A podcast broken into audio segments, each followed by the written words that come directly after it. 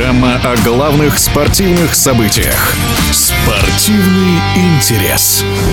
Обновленный Кубок России по футболу выходит на финишную прямую. Определились все участники полуфинала пути РПЛ и четвертьфиналисты из пути регионов. В итоге борьбу за второй по значимости национальный трофей продолжает всего одна команда не из элиты российского футбола – Тольяттинский «Акрон». Экспериментальный формат уже не раз становился объектом анализа футбольных экспертов, однако единого мнения до сих пор нет. Своим видением того, насколько новый регламент Кубка соответствует духу и задачам футбола, в эфире радиодвижения делится чемпион СССР Сергей Веденеев. Ну, поначалу всегда, знаете, что-то новое вызывает интерес. Потом, когда проходит время, в таких схемах не так просто разобраться. Ну, я имею в виду, что хорошо это или плохо, или это просто как эксперимент. Ну, на мой взгляд, Кубок всегда отличался от чемпионата тем, что команды второй лиги, из третьей лиги, там, любительские команды, у них есть шанс, пусть небольшой, что они куда-то могут пройти, дойти и даже выиграть Кубок. Местные жители из маленьких городков далеких, они имеют возможность один раз хотя бы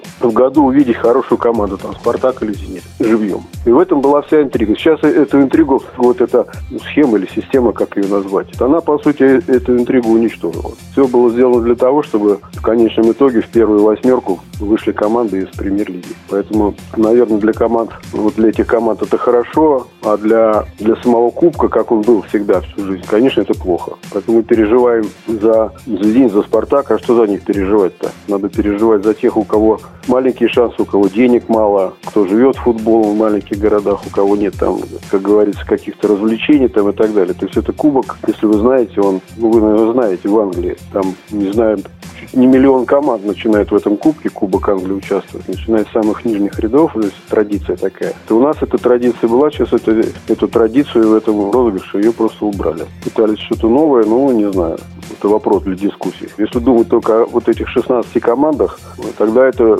это не российский футбол. Российский футбол гораздо шире, это огромная территория, огромная армия болельщиков. И, скажем, взять болельщиков Локомотива, ЦСКА, Динамо и Спартак, московских команд, сколько их там, и взять болельщиков э, по, по всей стране. То есть нужно думать, нужно думать обо всех и уж меньше всего думать о деньгах в данной, в данной ситуации, когда какой-то социальный проект существует, а футбол на сегодняшний день это именно социальный проект, вообще спорт. И поэтому а социальный проект, он требует не зарабатывания денег, а вложения денег. И есть большая огромная разница в этом плане. Чтобы люди чувствовали, что о них заботятся. Понимаете, что э, на каком-то комбинате где-то на севере там работать по 10 часов э, и приходить домой и ложиться спать и так всю жизнь. Спорт, он поднимает настроение, он как-то будоражит людей. Вот, а смотреть по телевизору там матчи «Динамо-Спартак» или «ЦСКА» там «Локомотив» только эти игры. Вы сами понимаете, что сейчас футбол в нашей стране, он на пару ступенек опустился вниз в связи с отъездом легионеров. И по большому счету игр хороших, таких по-настоящему хороших,